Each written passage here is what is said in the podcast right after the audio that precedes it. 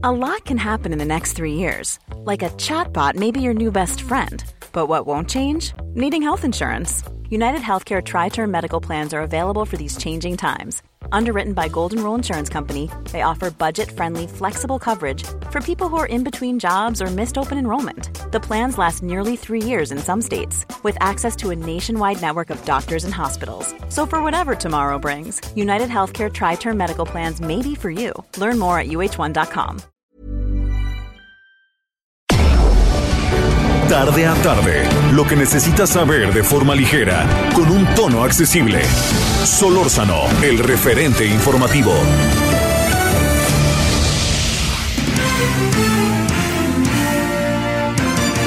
¿Cómo están? Estamos llegando ya a la parte final prácticamente de este año. Les saludamos en este miércoles 30 de diciembre todo el equipo del referente informativo a través de El Heraldo Radio. Las entrevistas más importantes que Javier Solórzano efectuó durante el año en este espacio así como la que realizó a Eduardo Bojorques, que es director general de Transparencia Mexicana y director ejecutivo de la Fundación Este País AC. Platicaron en torno a que senadores de Morena rechazan discutir en el Pleno la corrupción en el INDEP. ¿Los escuchamos? Le agradecemos a Eduardo Bojorques, quien es director general de Transparencia Mexicana y director ejecutivo de la Fundación Este País AC. Querido Eduardo, ¿cómo has estado? Siempre es un gusto. Igualmente, Javier, qué gusto saludarte. A ver, eh, una, una reflexión, porque te diría que una primera mirada no, es una reflexión, sé que, lo, que le habrás dado vueltas a todo lo que tiene que ver con el sentido de la renuncia de alguien que conoces bien, que es Jaime Cárdenas Gracia, y cuando digo eso agrego eh, la renuncia, pero también las reacciones y las cuartillas, las cinco tan mencionadas cuartillas, Eduardo. Mira, quitemos, Javier, de lado la, la ironía de que lo que estamos hablando es del Instituto para devolverle al pueblo lo robado, ¿no? Digamos, hay, hay, un toque irónico en todo lo que estamos discutiendo y lo, creo que hay que ponerlo de lado. Mira, Jaime Cárdenas eh, es un hombre, como tú sabes, de un estilo muy particular, es un hombre que ha acompañado al presidente López Obrador por muchos años, ¿no?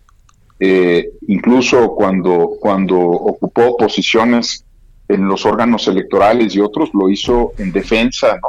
De la pues de la posición del ahora presidente López Obrador. Yo creo que es un hombre que, como ha dicho en toda entrevista y espacio público que le, ha tocado participar, eh, es, un, es un hombre no solo cercano al presidente, sino leal al presidente, ¿no? Y eso lo ha dejado muy claro. Y me parece que, que ir de lleno contra la corrupción es lo que hizo Jaime Cárdenas, ¿no? Eh, pues si tú te encuentras algo irregular siendo servidor público, estás obligado por ley a denunciarlo y lo que hizo fue denunciarlo ante la Fiscalía General de la República y ante los órganos internos de control. Yo creo que ahí cumple con su tarea de ir en serio eh, contra la corrupción, por lo menos la que identificó y encontró en estos 100 días que fue director del instituto. Y la otra parte es la, la, política, ¿no? Eh, Javier, que siempre genera mucho ruido, ¿no? Eh, los comentarios que hace sobre el secretario particular del presidente de la República, el ingeniero Esquer, sobre la falta de apoyo ¿no? Eh, político de, la presidencia de la República para enfrentar la, corrupción que se encontró en el INDEP. Eh, pues esa es una, es una parte muy vistosa, muy rica, muy de intercambios. Este, ha sido tema en las ruedas de prensa de la mañana del presidente de la República, ha generado ruido y controversia. Pero yo te diría que si nos concentramos en el fondo, lo que tenía que hacer Jaime Cárdenas es lo que hizo, es denunciar ante la Fiscalía y ante el órgano interno de control lo que se encontró.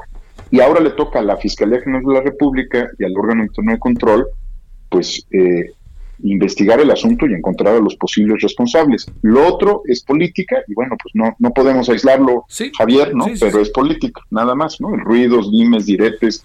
Ahora tiene Jaime Cárdenas simpatizantes que nunca tuvo, ¿no? Este Javier, ¿no? Archienemigos que eh, mágicamente se volvieron eh, eh, fervientes admiradores de su trabajo, yo te diría, eh, eso es política y es otro, es otro ¿no? Oye, Eduardo, eh, ¿cómo queda, bajo esta perspectiva, con, con, evidencias y con otras evidencias que se han suscitado eh, digamos, eh, por ejemplo, ¿no? El, el, video de, del hermano del presidente. ¿Cómo, queda esta imagen, tú que has estado en los sistemas de transparencia y lucha contra la corrupción, cómo queda el proyecto del gobierno? ¿Queda medio sacudido o, no hay acuse de recibo? ¿Qué alcanzas ahí a apreciar, Eduardo? Mira, creo que, creo que lo que empieza a ser eh, ya tendencia y creo que eso es lo que la opinión pública termina calificando bien o mal al final, eh, es que este gobierno sea igual a los anteriores. O sea, mira, tú puedes a lo mejor prometer una cuarta transformación y no conseguirla, Javier, ¿no? Sí. ¿No? Este, tú, tú, puedes creer que es valioso transformar A, B, C y D y a lo mejor en la práctica pues te cambia la, el escenario, viene el COVID o viene una crisis económica y tienes que pues cambiar tu, tu, tu mapa y, por lo tanto tu ruta.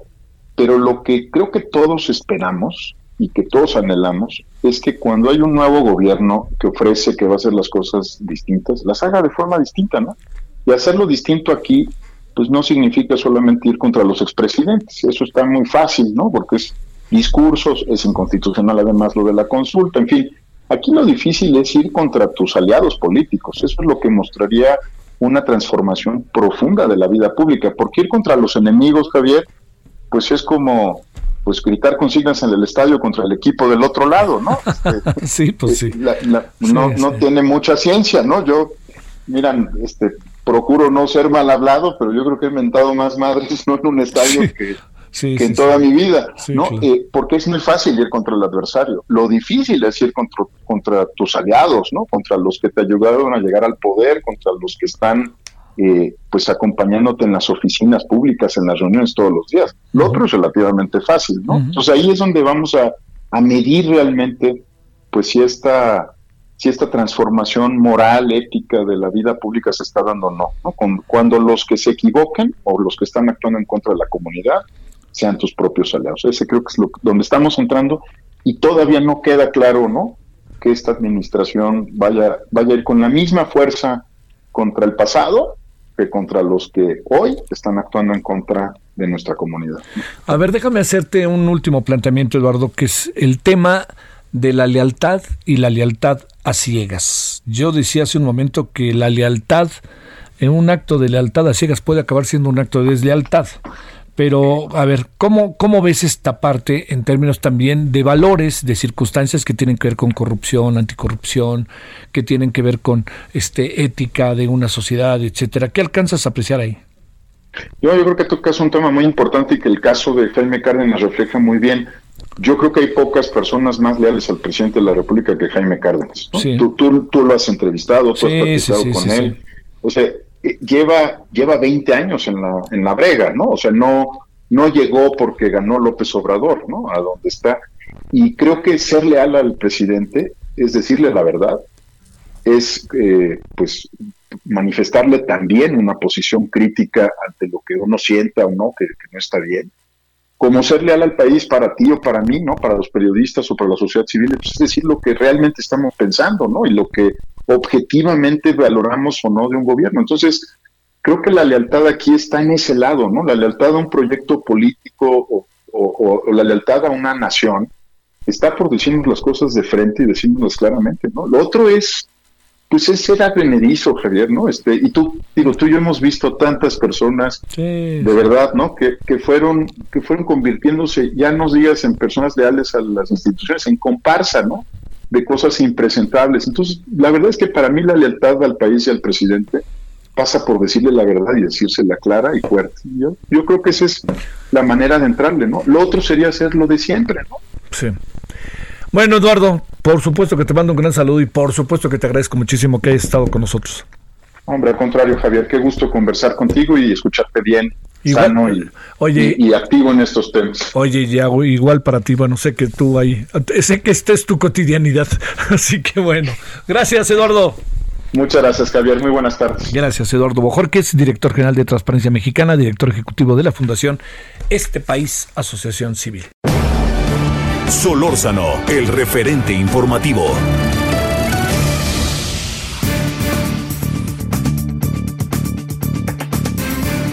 Javier Solórzano, el referente, entrevistó al maestro Ramón Celaya Gamboa, que es abogado penalista especialista en inteligencia y procesos de seguridad.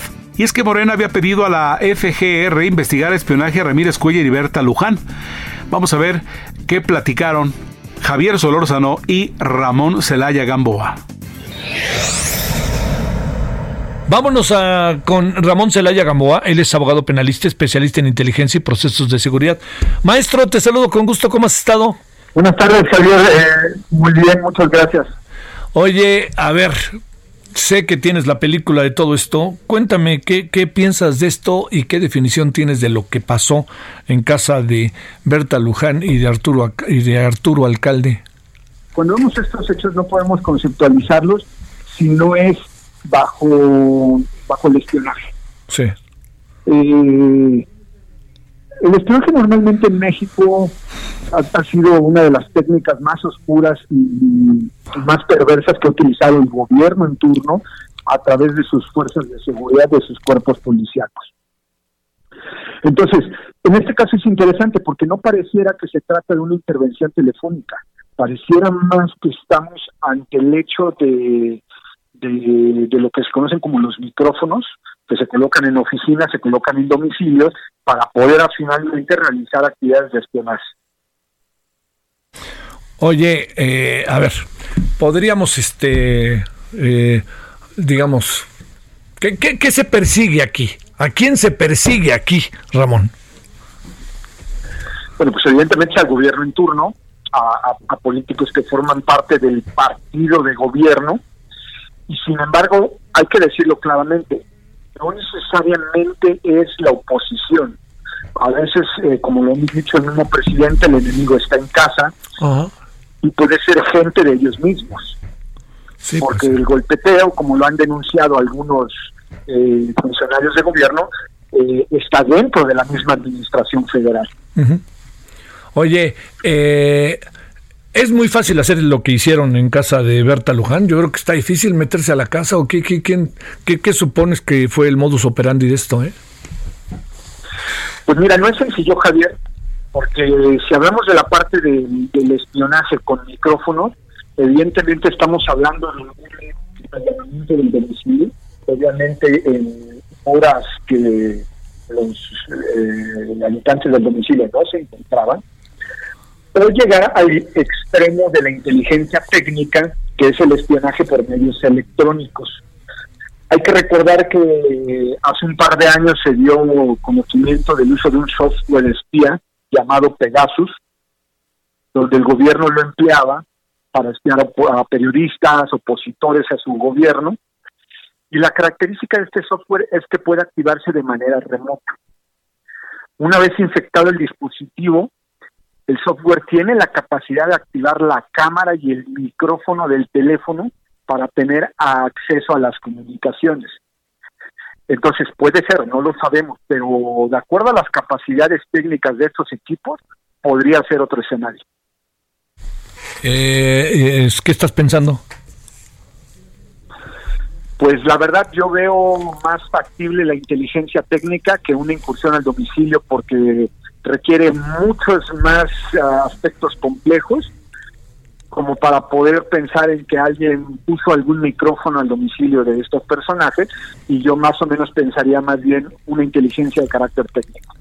Oye, eh, ahora, eh, digamos, la, la, la denuncia marca y la difusión de la información marca a que todo se circunscribe en el partido Morena.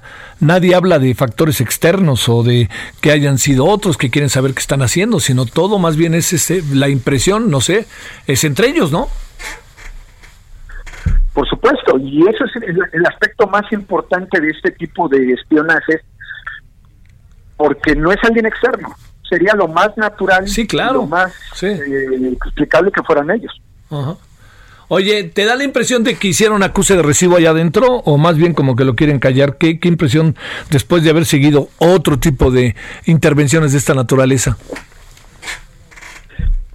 Fíjate que aquí, Javier, yo lo veo y sería la parte más grave como la normalización del espionaje en México. Ah, mira. Ha sido tan común y tan recurrente en nuestro país este tipo de actos que cuando algún personaje es víctima de espionaje, ya no le da la importancia y la seriedad que debería de tener.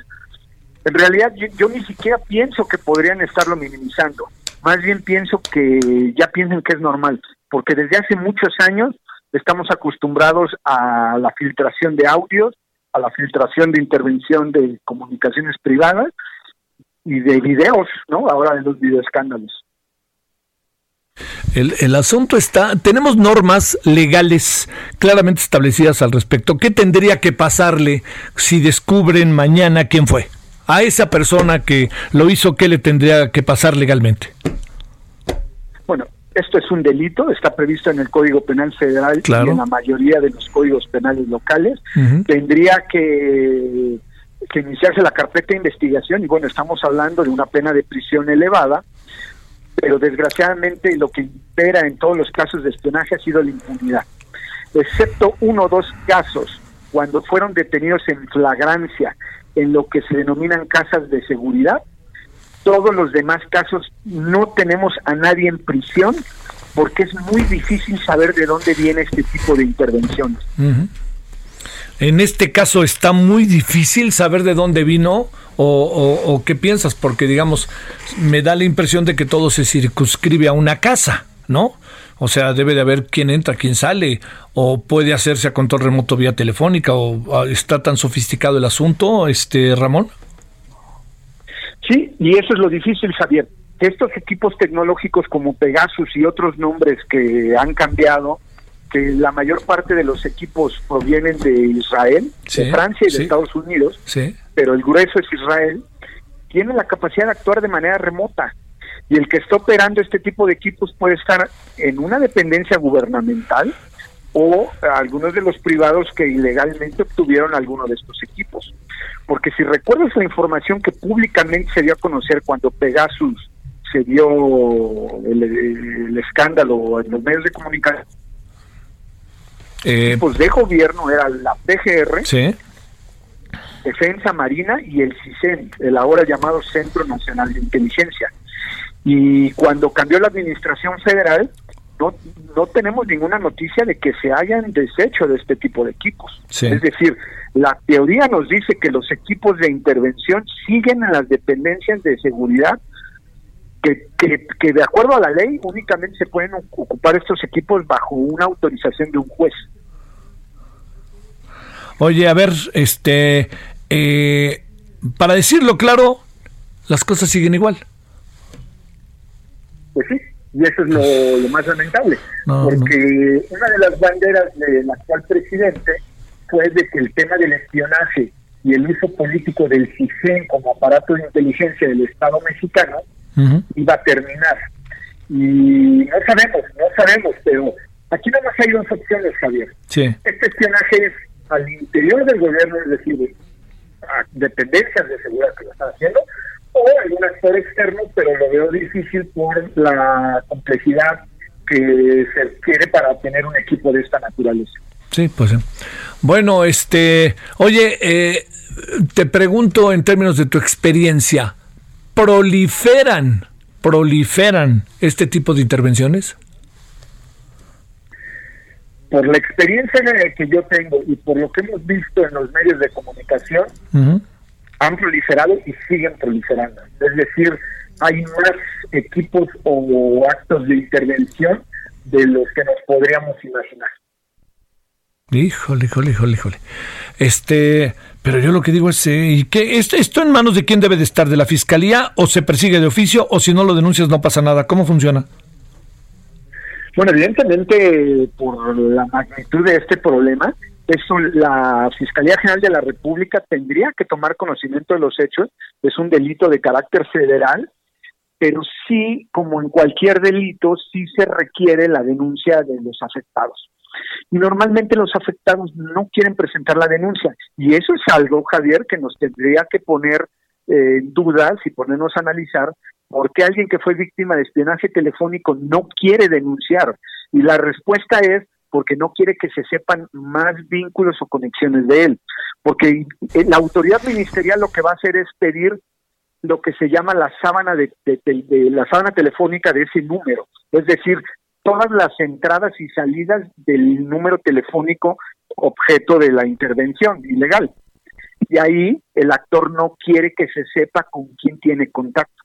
Entonces es interesante ver este tipo de cosas porque sería muy fácil denunciarlo y que la autoridad investigara hasta donde sea posible, pero normalmente quien pone la traba a la investigación es la víctima del delito, en este caso quien fue intervenido ilegalmente. Yo tengo la impresión de que nadie quiere decir esta boca es mía, mi querido Ramón. Nadie, incluso la afectada, ¿eh? Pues yo los veo muy tranquilos. Sí, Gracias. Yo creo que debería haber una actitud más este, contundente, sí. Eh, tratar de exigir que este tipo de actos paren, porque evidentemente violenta y vulnera la intimidad de claro. la persona se metía. Pues, yo creo que no hay, la contundencia como para hablar de una denuncia de carácter penal. Eso nos hace pensar cosas feas, este, o cosas chuecas, o, o a ver, a saber que se andan cuidando entre ellos, ¿no? Así se llevan, también diría por ahí alguien. Maestro, gracias. Muchas gracias, Javier, como siempre es un gusto. El gusto es mío. El maestro Ramón Celaya Gamboa, abogado penalista especialista en inteligencia y procesos de seguridad. Solórzano, el referente informativo. Y está con nosotros y le agradezco el investigador del Instituto de Investigaciones Jurídicas de la UNAM, el doctor César Astudillo Reyes. Doctor César, ¿cómo has estado? Qué gusto saludarte, querido Javier. La verdad, el gusto es mío. ¿Cómo has estado, eh? Pues mira, afortunadamente hasta ahora muy eh, muy bien eh, en lo personal, en lo familiar, sin ninguna contingencia y tratando de estudiar mucho estos temas de los que hoy vamos a platicar. Bueno, pues venga, a ver, auténticamente dicho, en, en plena, en plena euforia futbolera, va de bote pronto, mi querido César, ¿qué encuentras en la reforma judicial aprobada? Luces y sombras, diría yo, porque tendrá que acabar en la Cámara de Diputados y veto a saber lo que pase ahí, aunque tengan mayoría. Sí, claro, mira, luces. Me parece que era una reforma necesaria. Todos conocemos y ahora los medios se han, eh, se han encargado de hacernos saber que los temas que ahí se anidaron por mucho tiempo, eh, relaciones familiares, relaciones de parentesco, relaciones amorosas, incluso favoritismos, eh, nepotismo, todo esto es nepotismo y corrupción. Eh, me parece que esta reforma trata de sentar las bases para comenzarlas a atajar. No se quiere decir que ahora que pase por la Cámara de Diputados y la apruebe y en las legislaturas de los estados, donde también seguramente se va a aprobar lo concerniente a la reforma constitucional, al otro día ya no hayan estas, estos, eh, estas historias tan negativas que han empañado la historia del Poder Judicial. Me parece que esa parte era necesaria y que ya se habían tardado pero en sombras lo cierto es que no es una reforma integral, porque al ciudadano le interesa la justicia cercana, la justicia de a pie, la justicia de cuando presta un dinero y no se lo pagan y hay un contrato de por medio, pueda ir a un tribunal que le resuelva rápidamente o cuando alguien lo lesione pueda ir ante una fiscalía, se hagan las investigaciones y se detenga al responsable. Me parece que eh, la reforma busca atajar cuestiones, déjame decirlo así, porque eso, ese rato todavía se lo escuchaba a un gran maestro, al maestro Sergio García Ramírez, en, un, en una conferencia virtual. Él también coincidía en que la reforma ataca problemas de macro justicia, la gran justicia, pero no de micro justicia, la justicia que le interesa al ciudadano. Y en segundo lugar, yo agregaría que también es una reforma claramente al Poder Judicial de la Federación, pero no se dan cuenta que en buena medida los problemas que llegan a la justicia federal se ocasionan precisamente ahí en esa justicia de a pie, y esa justicia de a pie es justicia de los estados de la República. Nada hay en relación a esto en la reforma, de tal suerte que al no atajar el origen de los temas, pues al final los temas se van a seguir, van a seguir existiendo. Y, para que tu público lo entienda, déjame decirte esto, es decir, ¿por qué digo que no hay una solución? Porque muchas veces los temas que inician en el ámbito de los estados desafortunadamente no se resuelven ahí, sino que tienen que subir hasta el Poder Judicial de la Federación vía juicio de amparo para que ya se resuelvan. bueno, pues si esto no lo detenemos y si no fortalecemos la justicia local, pues al final vamos a generar que cada año, como ahora ya sucede, lleguen en escalada un conjunto de amparos que también al, a los tribunales federales les está haciendo ya muy difícil resolver. Entonces, sobre eso no sé, no, no dice nada la, la reforma, me parece que entonces esos son los, los claroscuros. Doctor César Astudillo, sé que andas de aquí allá y de allá acá, porque este tema te ha de preguntar todo mundo y eso no sabes qué gusto me da que tú seas uno de los voceros para debatir y discutir el tema. Muchas gracias, doctor. Te lo agradezco mucho, Javier. Estoy a tus órdenes como siempre. Te eh, gran abrazo. Para ti de vuelta, muchas gracias. El referente informativo regresa luego de una pausa. Estamos de regreso con el referente informativo.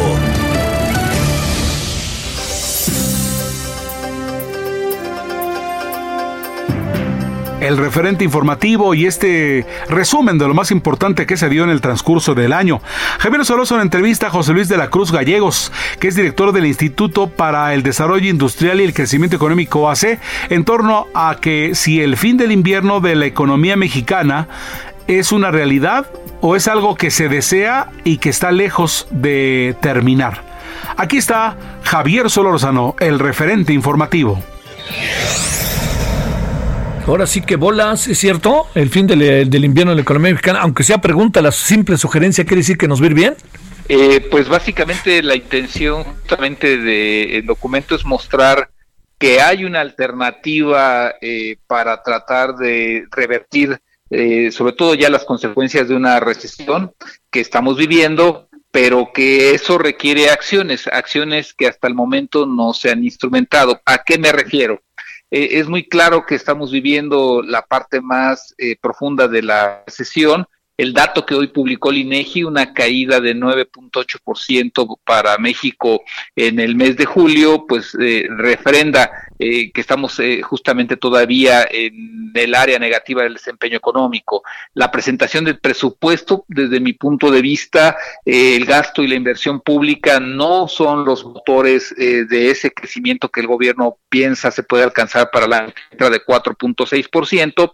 Y entonces solo queda lo que el jefe de la oficina de la presidencia mencionó ayer, inversión y consumo privado. Entonces, en ese sentido, pues es positivo que voces del gobierno, una alta eh, voz, digamos, eh, mencione que es la inversión privada y el consumo privado el único mecanismo para generar el crecimiento que el país requiere. Y ese me parece que es un primer paso en el sentido adecuado.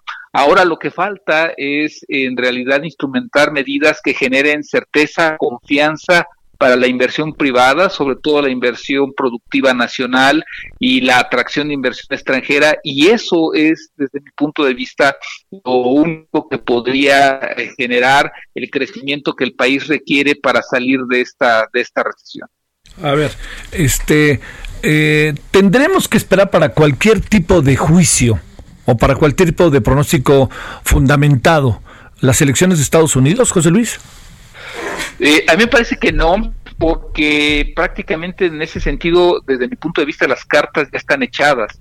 Si tú recuerdas el discurso de toma de eh, o de aceptación del candidato demócrata, este, Joe esbozó un programa económico, durante esos días esbozó un programa económico fundamentado en siete puntos, pero que los siete puntos es eh, nacionalismo en la generación de empleo, es decir, va a privilegiar lo hecho en Estados Unidos, para eso plantea un programa de 700 mil millones de dólares para comprar las manufacturas hechas en Estados Unidos y de igual manera dice hay que disminuir la dependencia que tenemos de China y también eh, eh, generar un programa eh, de que impulse lo que es el mercado interno de Estados Unidos y no tanto los acuerdos multinacionales, multilaterales es decir, es una visión similar a la de Donald Trump viendo hacia adentro. Entonces, en ese sentido, en la parte económica, eh, eh, me parece que no habría grandes cambios respecto a lo que se ha operado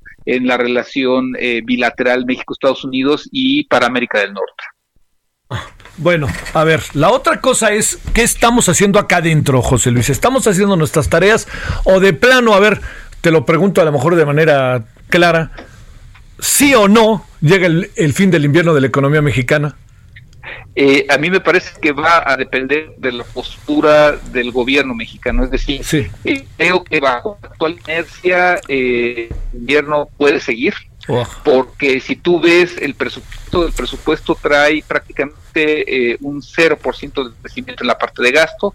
El, el, aumento que trae en inversión equivale a poco menos de 3 mil millones de dólares, es decir, es realmente tres décimas del PIB, no es sustancial, y entonces tendríamos que ir hacia donde el propio presidente ha mencionado, a generar programas de, inversión en la parte privada, ese plan de infraestructura eh, del sector privado que anda ahí flotando desde hace un año, y lo que ayer mencionó el jefe de la oficina de la presidencia, donde fue muy claro, solo inversión y consumo privado pueden generar el crecimiento que requerimos y en ese sentido es positivo que se esté reconociendo, ahora faltan las acciones.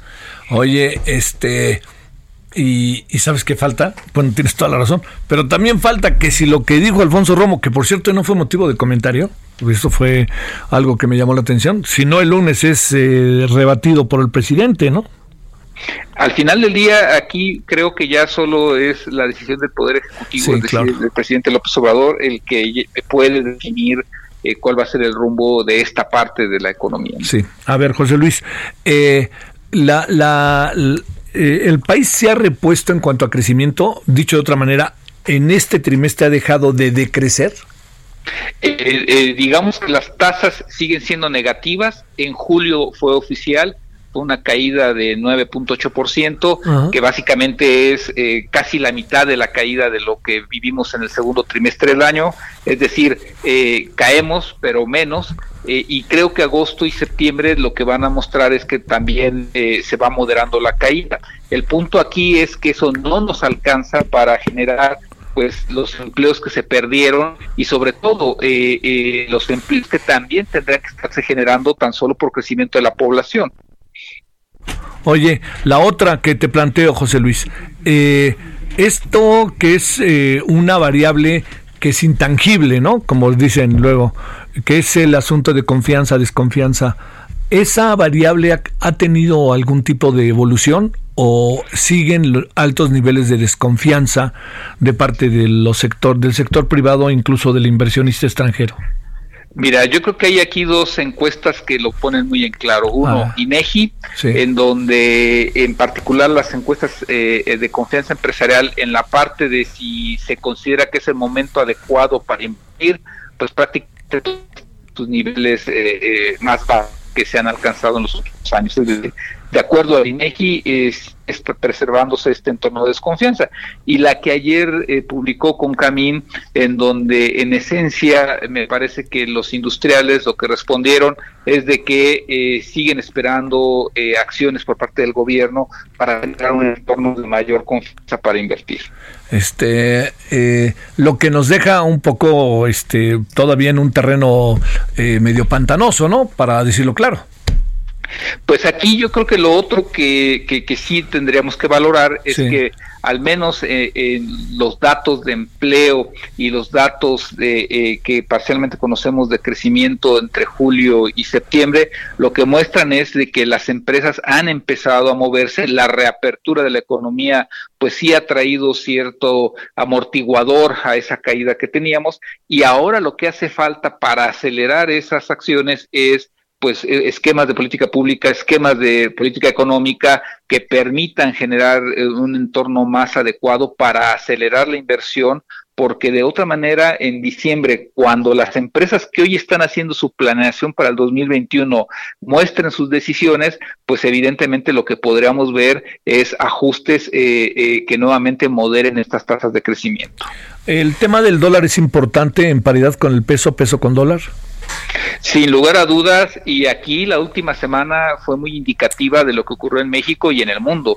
Eh, el dólar recuperó fuerza porque lo que ocurre en Europa ante el avance del COVID dejó en claro que el refugio eh, de valor que están viendo inversionistas y quienes mueven los capitales es Estados Unidos, a pesar de que su economía tampoco va tan bien, pero eh, al menos el otro polo de desarrollo que es la Unión Europea pareciera que va a seguir enfrentando problemas y China, que sí está creciendo, pues todavía no es eh, el lugar donde se refugian los capitales.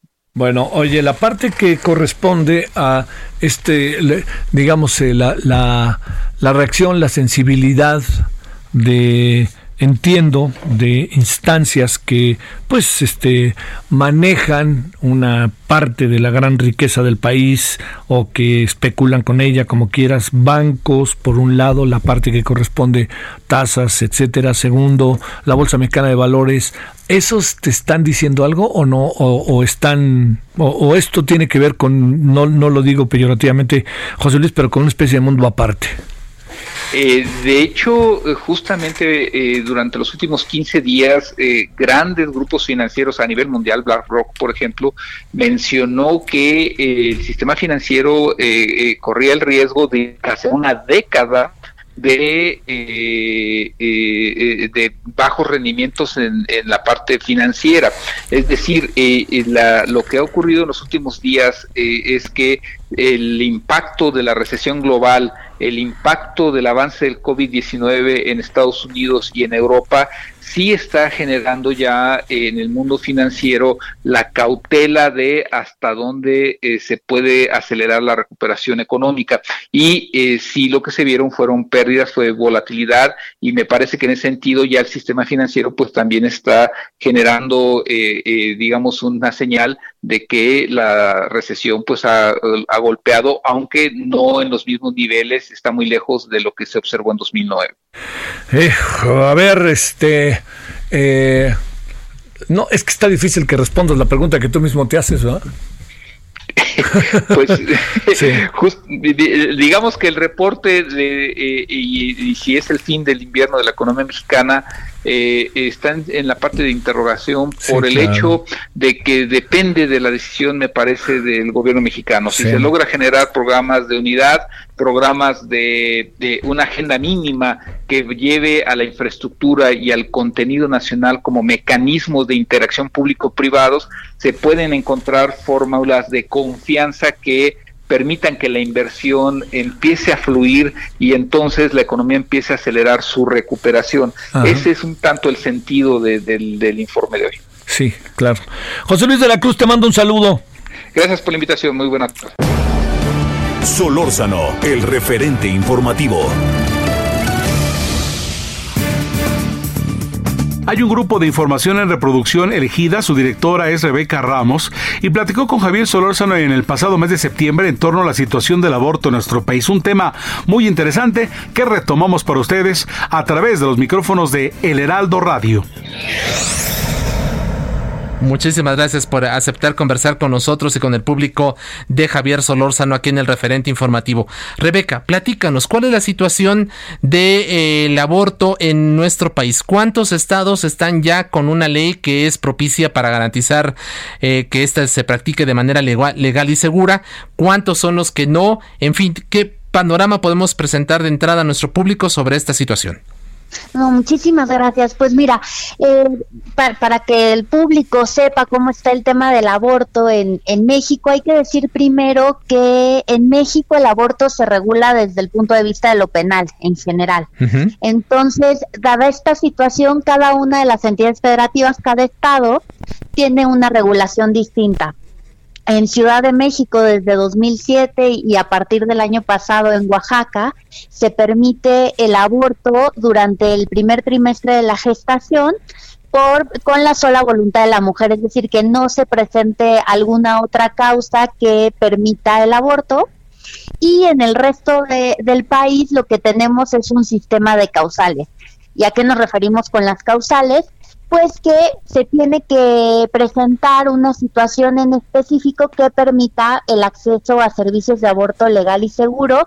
En el caso, por ejemplo, de embarazos producto de una agresión sexual, esta causal está presente en todo el país y de ahí vamos eh, pues revisando los códigos y tenemos alguna causal, por ejemplo, cuando está en peligro la vida de la mujer embarazada, que existe en más de 20 estados de la República, o cuando se presenta un riesgo para, para la salud de la mujer embarazada, que se presenta en 16 estados, y así también tenemos otras causales como alteraciones genéticas, o congénitas en el, en el producto o incluso causales socioeconómicas que están presentes en, están reconocidas en Yucatán y en Michoacán.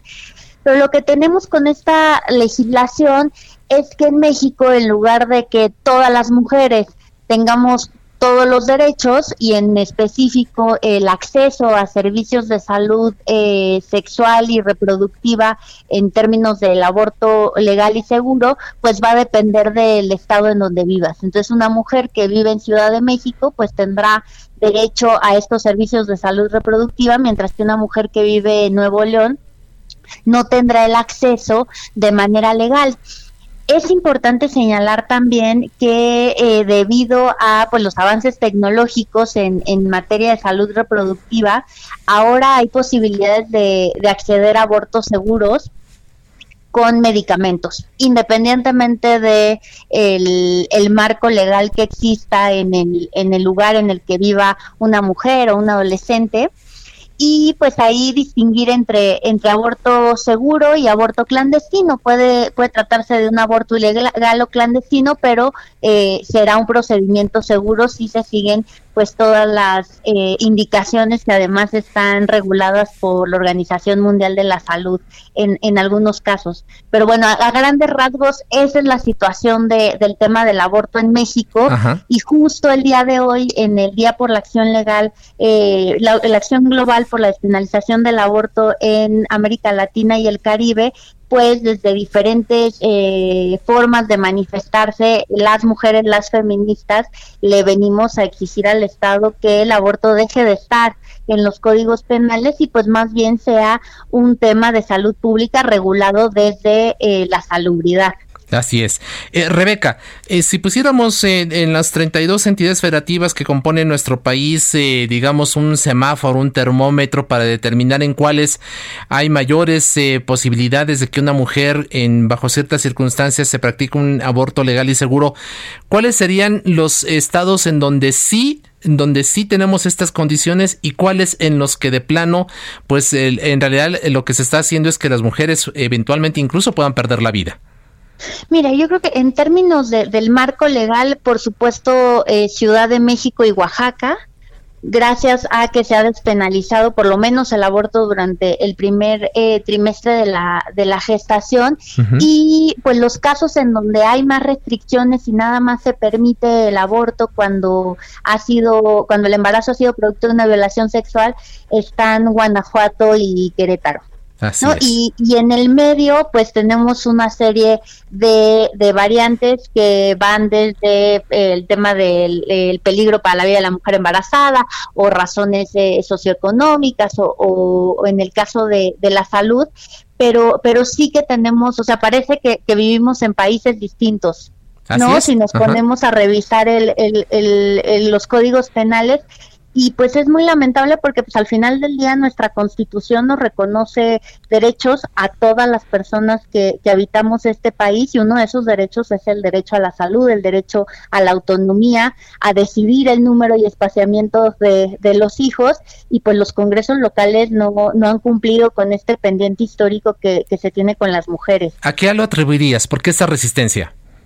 Pues mira, yo creo que eh, pasa por supuesto por, por cuestiones ideológicas, de, ciertos credos eh, religiosos o, posiciones eh, morales también a, una falta de voluntad política. Yo creo que lo que lo que sucedió el año pasado en Oaxaca, pues debería ser muestra para los congresos estatales del resto del país, ¿no? En, es no no es tan difícil reformar un un código penal para, para garantizar derechos y recordar que independientemente de eh, las posiciones eh, ideológicas, morales o religiosas de, las y los legisladores, una legislación eh, flexible y liberal en términos del aborto no obliga a nadie a abortar. En cambio, lo que sí tenemos en México, pues pone, eh, en, eh, pone bastantes obstáculos para garantizar el acceso a, servicios de salud reproductiva a las mujeres que por una u otra motivo, la verdad es que al Estado no tendría por qué importarle cuáles son las razones de, esa mujer en particular para no continuar con un embarazo. Eh, lo, acaba regulando desde, desde el derecho penal y tratando a las mujeres como criminales. Así es. Rebeca, háblanos de la situación del fenómeno, en las cifras. ¿Qué podemos decir en estos momentos? ¿Cuántos abortos se practican anualmente en México? ¿Cuántos se hacen de manera segura? ¿Cuántos de ellos de manera clandestina? ¿Y cuántas mujeres desgraciadamente siguen perdiendo la vida a realizarse esta, esta situación de manera eh, eh, insalubre, de manera inadecuada? Mira, eh, como te comentaba en términos de, del aborto seguro, eh, a partir del el uso de, medicamentos eh, ha aumentado la, la, la posibilidad de que las mujeres accedan a abortos seguros mucho más que, que hace 10 o 15 años en donde había un grave problema de, de salud y de, y de riesgo para la vida de, de, las mujeres. Eso afortunadamente ha mejorado, pero dado que el fenómeno sigue siendo eh, ilegal en algunas partes del país, no tenemos eh, cifras exactas sobre eso. Lo que sí tenemos son las cifras de Ciudad de México.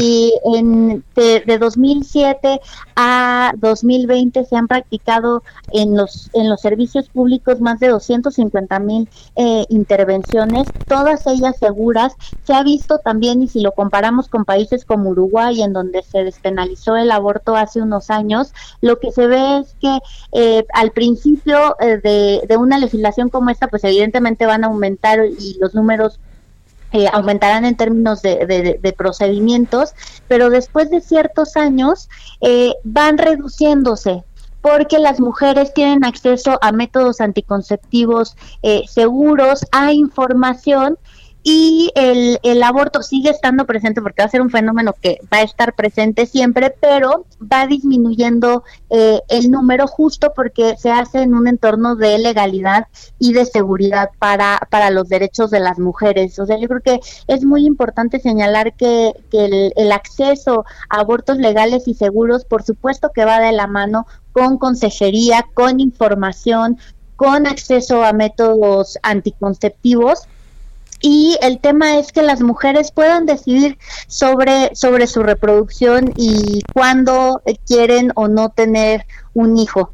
Así es, así es. Eh, eh, y, también tienen cifras, digo, eh, estas seguramente son, son cifras negras, son cifras que no se conocen, pero, pero sí tendrás alguna aproximación. Ya nos hablabas, 250 mil intervenciones que se han practicado de, 2000, de 2007 a la fecha aquí en la capital del país de manera segura, pero ¿cuántos sigue, siguen practicándose de manera clandestina y cuántas mujeres mueren por lo menos aquí en la capital del país por este fenómeno? Mira, en, en la capital el, el tema de, de, la mortalidad por aborto eh, ha, ha, reducido desde que se dio la legalización. En términos nacionales, el aborto inseguro es la cuarta causa de muerte materna es un aproximadamente un 6-8% de, del total de, de, muertes maternas, pero es importante que, que ese, número de esas mujeres eh, pudieron haber salvado la vida si tuviéramos una, una legislación como la que se tiene ahora en Ciudad de México y en, y en Oaxaca. Entonces, eh, es este un eh, en, en, esos términos pues habría que, que, bajar esos esos porcentajes de muerte materna. En términos de, aborto clandestino eh, hay estimaciones de, de, institutos como el Instituto Woodmacher que señalan que alrededor de un millón de, de se, llevan a cabo alrededor de un millón de, de abortos eh, al año al año. Pero, pero justo como, como no tenemos, como no es legal en todas las situaciones y en los casos de las causales todavía no tenemos un sistema eh, de, de registro, como tal con los servicios de salud, pues estas cifras todavía no, no son como, como las de Ciudad de México, sino más bien estimaciones por parte de eh, institutos que, que, son muy reconocidos, por supuesto, pero no, no se puede acceder a los números eh, efectivamente. Así es. Una última cuestión, una última reflexión, Rebeca Ramos, directora de Gire. En este contexto, en el contexto de esta acción global por el acceso al aborto legal y seguro, en, eh, en esta marcha que se está realizando en estos momentos, ¿qué llamado harían ustedes a estas legislaturas locales que todavía pues se resisten a, eh, a modificar sus, eh, sus, eh, sus no sé si es la constitución local o las leyes locales para permitir justamente que el, esto se dé de manera segura y garantizando los derechos de las mujeres y por supuesto su vida y su integridad? Pues mira, que antepongan eh, las obligaciones y las obligaciones que están en la Constitución, los derechos que tenemos eh, las mujeres en términos de eh, la libertad reproductiva. No es difícil reformar un código penal para, para eliminar un delito que no tiene ninguna razón de ser. Y, que al final del día tener una legislación que permite el aborto en condiciones de legalidad y de seguridad garantiza los derechos humanos de las mujeres. Así es, Rebeca, directora de GIRE, Grupo de Información en Reproducción Elegida. Muchísimas gracias por platicar con el público del referente informativo. Eh, aquí el programa de Javier Solórzano en el Heraldo Radio. Muchas gracias y estamos pendientes. Muchas gracias. El referente informativo regresa luego de una pausa. Estamos de regreso con el referente informativo.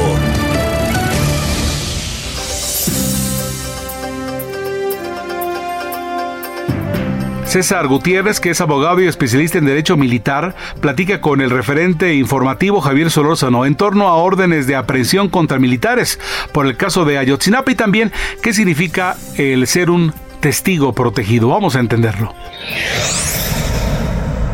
A ver, ¿qué eh, opinión le, merece de entrada este anuncio reiterado incluso hoy en la mañana por el presidente en su conferencia de prensa desde Palacio Nacional de eh, posibles órdenes de aprehensión en contra de elementos, suponemos nosotros del 27 de, Batallón de Infantería ya en Iguala? ¿Qué opinión le merece esta, esta situación que se está dando?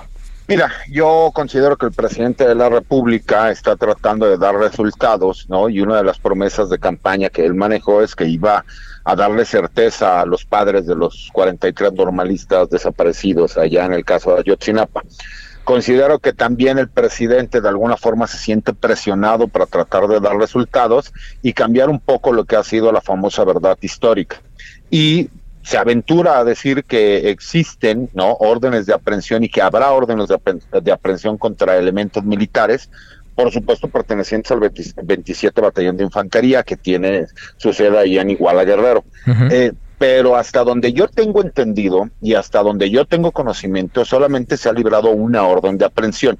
Desconozco, obviamente, porque pues se tiene que manejar el sigilo por parte de la misma Fiscalía General de la República, y yo tomo como base eh, la recomendación que, emite la Comisión Nacional de los Derechos Humanos en el año 2018, donde menciona, de acuerdo a la investigación independiente que ellos realizan, eh, quiénes son los militares que tuvieron algún grado de participación y cuál pudo haber sido esa participación por lo que más o menos podemos tener idea de qué existe en la carpeta de investigación que, que, se inició eh, y que tiene que ver con esta investigación.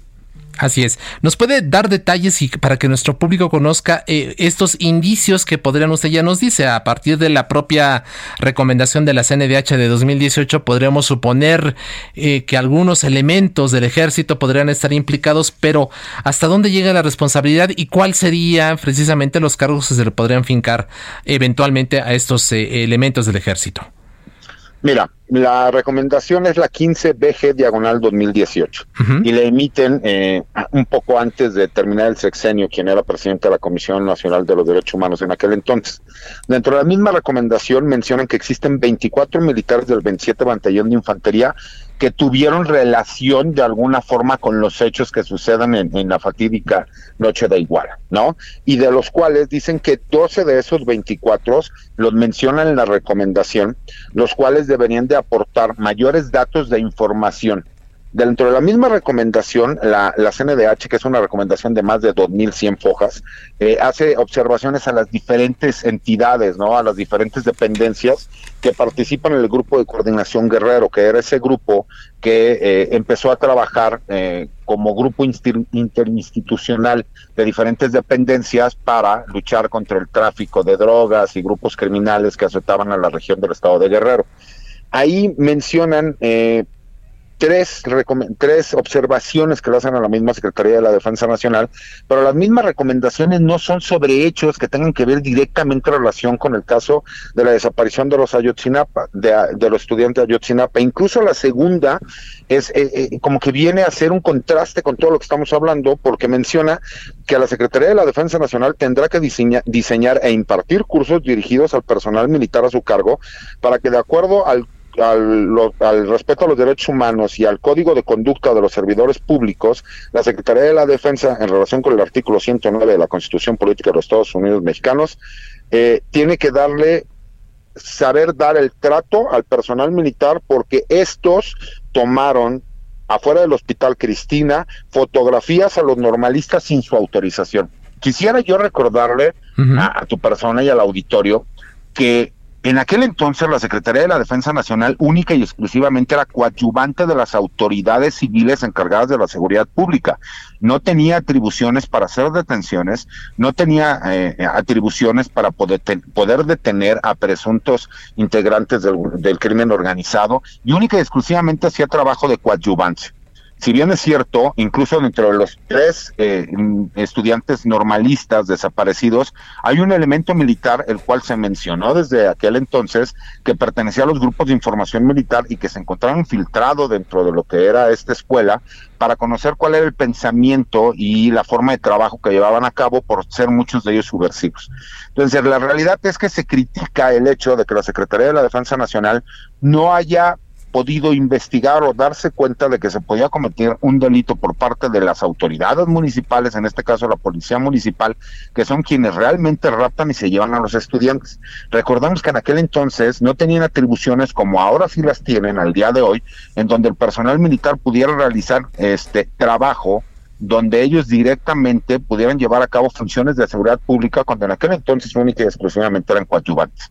Y esto, aunque no lo creas, ha creado cierto ambiente de tensión al interior de las Fuerzas Armadas porque si, se sienten desprotegidos. Ah, recordamos que en algún momento los mismos padres, ¿no? junto con el vocero que manejan y el defensor, mencionaban que adentro de las instalaciones del 27 Batallón de Infantería existían crematorios en donde habían desaparecido a los estudiantes y los habían quemado. Y tan es así que se dio la apertura para que pudieran ingresar al 27 Batallón de Infantería y pudieran observar que era totalmente falso el hecho que mencionaban. Asimismo, esta recomendación de la CNDH eh, menciona varias discrepancias que maneja el grupo interdisciplinario de expertos independientes.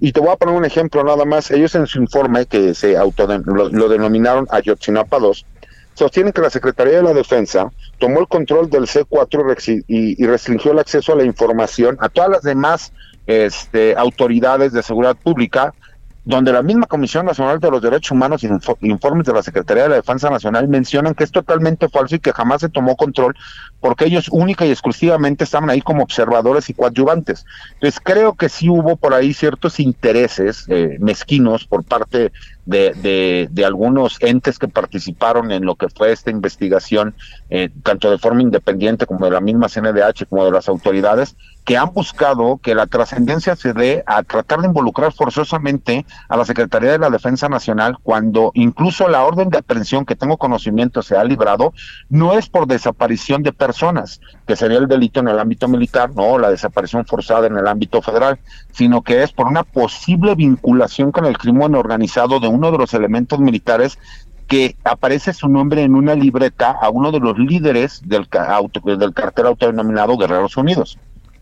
¿Tienes el nombre? ¿Tiene usted el nombre, abogado, de este militar? La verdad que... es que no, no, no lo puedo mencionar porque aparte incurriría en conflicto de intereses porque en algún momento me, me solicitaron una asesoría de carácter judicial, pero lo puedes checar y está mencionado dentro de la misma recomendación que te digo, en donde se menciona el nombre de más de 24 militares. Así es. Entonces, eh, digamos, para hacer un, resumen de lo que nos ha comentado hasta el momento, lo que usted, eh, lo que dice que la CNDH señaló en su momento a través de la recomendación es que eh, eventualmente elementos militares podrán tener información que debieron haber aportado, pero en ningún momento, salvo en este caso de, de, de este militar a quien ya se libró la orden de aprehensión por un tema que tiene que ver con una vinculación o una presunta vinculación con el crimen organizado, no hay nada que, vincule directamente a los elementos del ejército con la desaparición. Así es, porque incluso hay que recordar algo. Eh, el problema que ha tenido siempre la Secretaría de la Defensa es que es muy cerrada en cuanto a sus propias investigaciones, en cuanto al trato con el personal militar.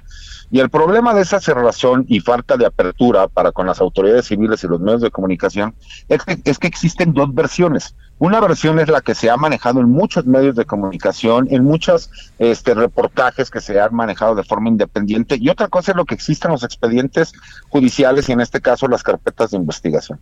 Y en la, en la carpeta de investigación, en la carpeta penal, no existen indicios de que personal militar haya participado de forma directa o indirecta.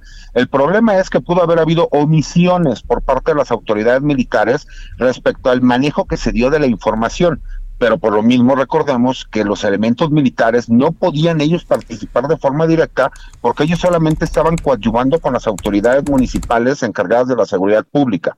En este caso, si ellos hubieran realizado alguna detención, incluso lo tendrían que haber presentado ante las autoridades municipales o ante las autoridades del Estado. Entonces, por lo mismo la gente debe de entender que eran tiempos distintos y que ese interés tan mezquino que se ha tenido de involucrar a personal militar, porque eso hace a lo mejor que tenga una trascendencia mucho más grande el hecho, lo único que ha demostrado hasta el día de hoy es que lo que aparece en los expedientes periodísticos y en las notas periodísticas no tiene nada que ver con la realidad jurídica de la carpeta penal que ya se encuentra consignada en un juzgado federal. Así es. Eh, abogado, fíjate, estamos revisando justamente información y lo que estamos encontrando es que eh, uno de los implicados que tiene orden de aprehensión es el capitán José Martínez Crespo, oficial del 27 Batallón de Infantería, que salió aquella noche con su grupo de comando a las calles de Iguala. Crespo, al frente de un grupo de soldados, interrogó en una clínica privada a varios de los estudiantes que habían llevado herido a uno de sus compañeros. Se sabe que este oficial recibió orden directa del comandante del batallón, el entonces coronel José Rodríguez Pérez, de salir en operativo para cerciorarse de qué es lo que estaba ocurriendo en la ciudad. E información que estamos ahorita nosotros detectando sobre este tema. ¿Qué, qué opinión le merece? Es correcto, qué bueno que tú solo fuiste quien pudo dar con ese dato y no fue necesario que yo hiciera el comentario, porque en algún momento me buscaron para dar, para que yo les pudiera dar una asesoría como especialista. En este caso, por ejemplo, yo no voy a llevar ni tengo nada que ver con la defensa de, de, esta persona, pero efectivamente dentro de las mismas observaciones que hace la Comisión Nacional de los Derechos Humanos, menciona que en ese hospital Cristina, ¿no? El personal militar le tomó fotografías al normalista sin su autorización. Y el problema fue que el, personal militar les tomó fotografías a los estudiantes para ver que físicamente se encontraran bien, porque ya había habido un primer suceso en donde habían detenido a otros compañeros de ellos por parte de policías municipales. Por eso es donde, donde entra aquí la complicación en donde se dice que pudo haber existido omisión por parte de las autoridades militares, pero recordemos que dentro de las atribuciones que tenían en aquel entonces las autoridades militares, ellos en teoría única y exclusivamente tenían que coadyuvar con las autoridades municipales, que era la, policía municipal de los dos municipios colindantes, que eran los que se terminan llevando los estudiantes. Entonces, jurídicamente para mí como abogado y con conocimiento del caso, yo te puedo decir que no existe por parte de la autoridad militar responsabilidad y podría haber omisiones de carácter administrativo, las, las, cuales no pueden terminar siendo procesados de forma penal por el simple hecho de que ellos no participaron como tal ni en la sustracción ni en la desaparición ni en lo que hubiera podido pasar posteriormente con los estudiantes de Ayotzinapa. Entonces, esa es la parte que creo que debe quedarle claro a la ciudadanía, ¿no? Así que posiblemente muchas, o sea, por lo menos esa, esa este, orden de aprehensión que yo tengo conocimiento que existe no es por desaparición de los estudiantes, sino que es por una posible vinculación de esta persona con el crimen organizado, Así es. toda vez que se supone... Así es, eh, abogado. Muchísimas gracias por su participación. Solórzano, el referente informativo.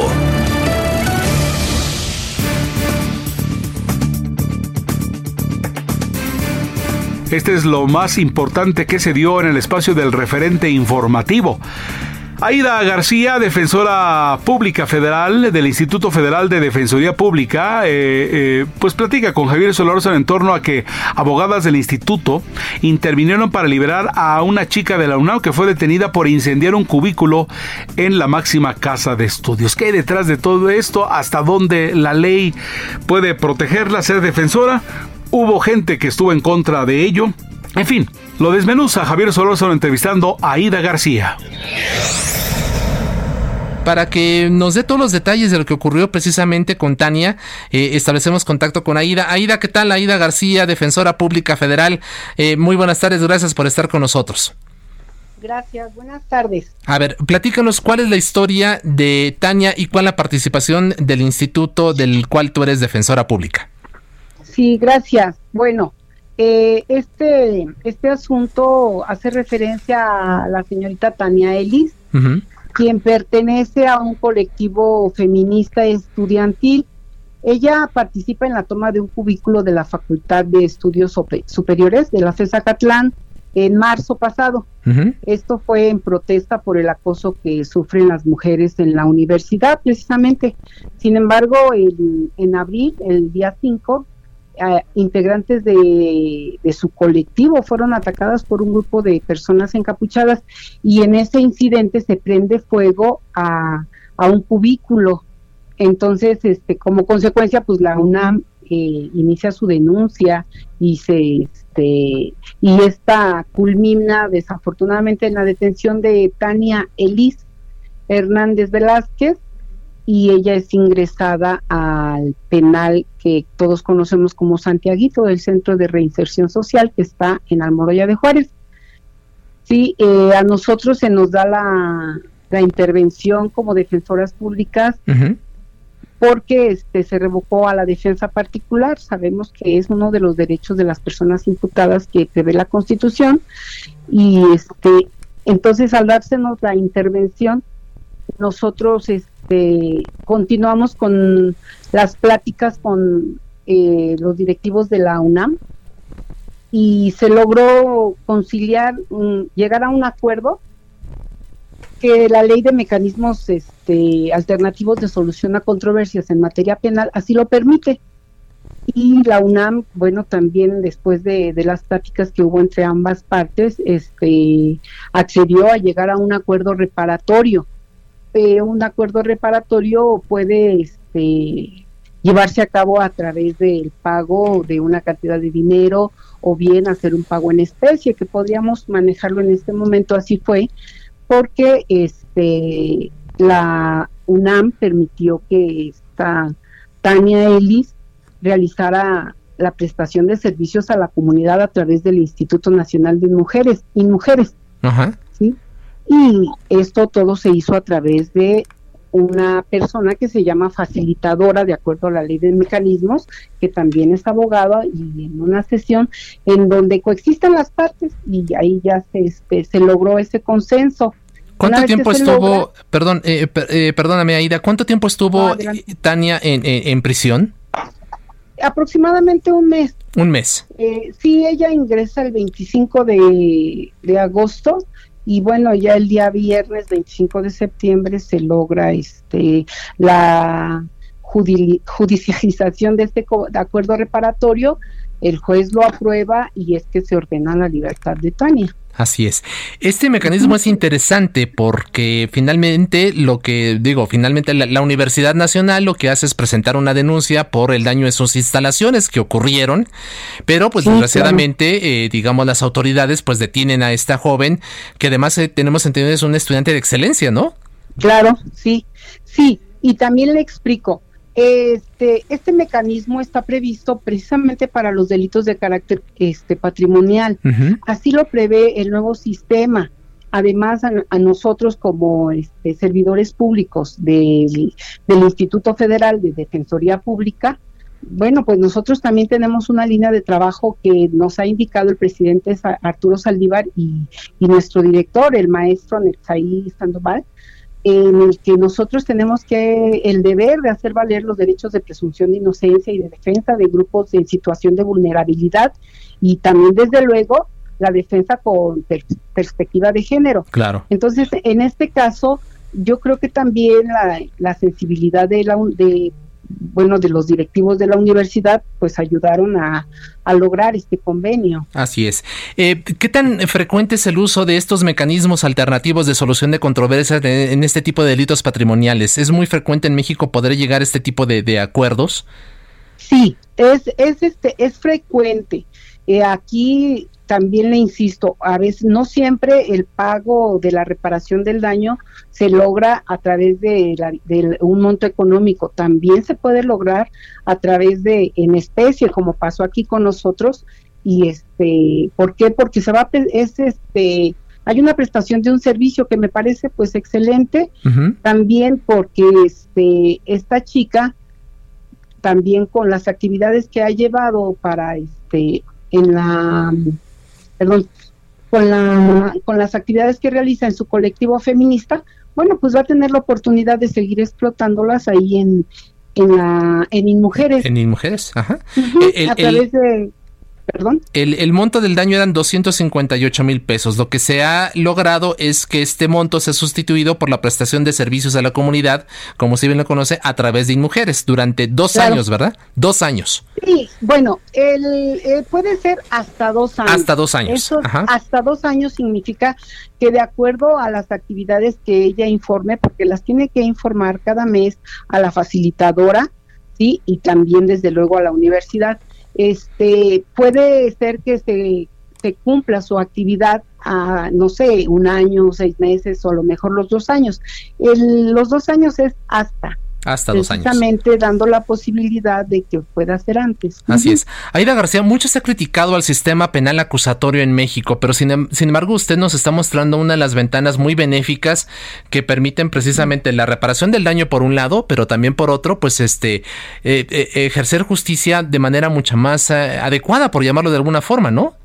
Adecuada y ágil. también evita que la gente esté privada de su libertad, en ocasiones por este por delitos patrimoniales. Eh, a veces las causas de los delitos patrimoniales son innumerables y en ocasiones la gente también este no tiene dinero para cubrir un este un pago de una reparación del daño y lo puede hacer a través de especie. Entonces si la ley de mecanismos nos está dando estas oportunidades yo creo que los podemos este utilizar. El problema es que no los conocemos no bueno, lo que pasa es que no perdamos de vista que este sistema de justicia penal pues es reciente, inició en el 2008 en, en los estados de la República, pero a nivel federal nosotros iniciamos con el sistema en 2016. Ajá. Es es poco a poco irse dando a conocer este a la ciudadanía.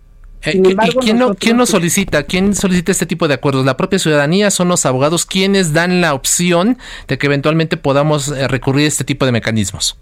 La ley prevé que cualquiera de las partes pueda hacerlo, tanto como persona física como persona este moral.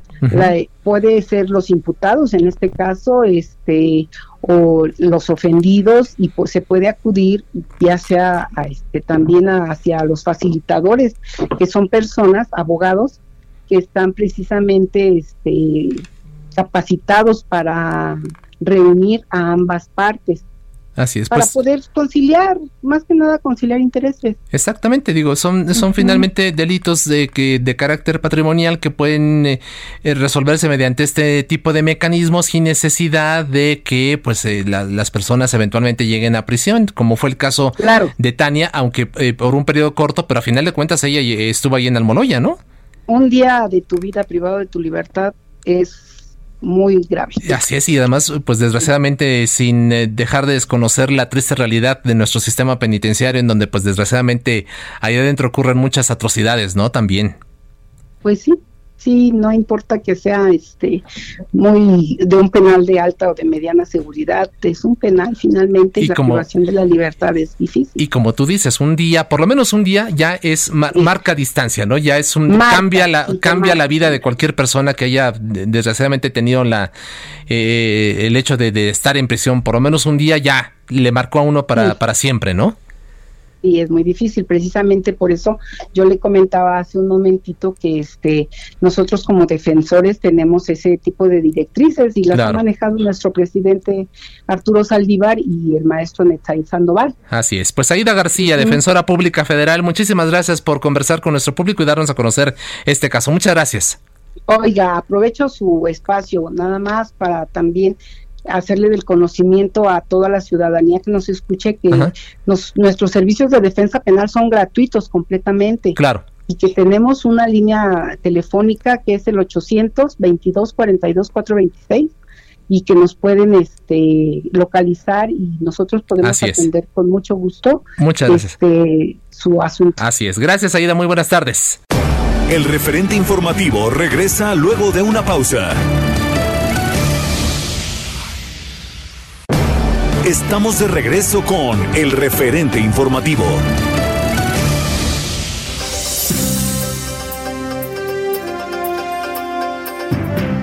El referente informativo Javier Solórzano entrevistó a Gerardo López, experto en pensiones de la Universidad Panamericana. Y es que había temas que desmenuzar al conocerse en ese tiempo que Morena había previsto eliminar 55 fideicomisos que representaban un capital de 157.699 millones de pesos. Y además también el seguimiento a que el Partido del Trabajo había propuesto desaparecer a Fores y que el gobierno administrara los ahorros de los trabajadores. ¿Lo escuchamos? A ver, ¿qué te parece si empezamos por algo que no es tan obvio? ¿Qué es un fideicomiso? Bueno, mira, un fideicomiso es un, en México y en general, es un contrato por virtud del cual eh, una persona aporta eh, una cantidad de dinero o ciertos bienes a determinado fin y se le encomienda su administración a, a un administrador profesional que eh, va a cumplir los fines encomendados. Ese es el fideicomiso. Es una operación financiera que opera a través de precisamente la fiducia, la confianza encomendada a ese administrador. ¿Quién es el administrador? ¿Quién es el que pone la lana? ¿Cómo funciona en la vida de nuestro país?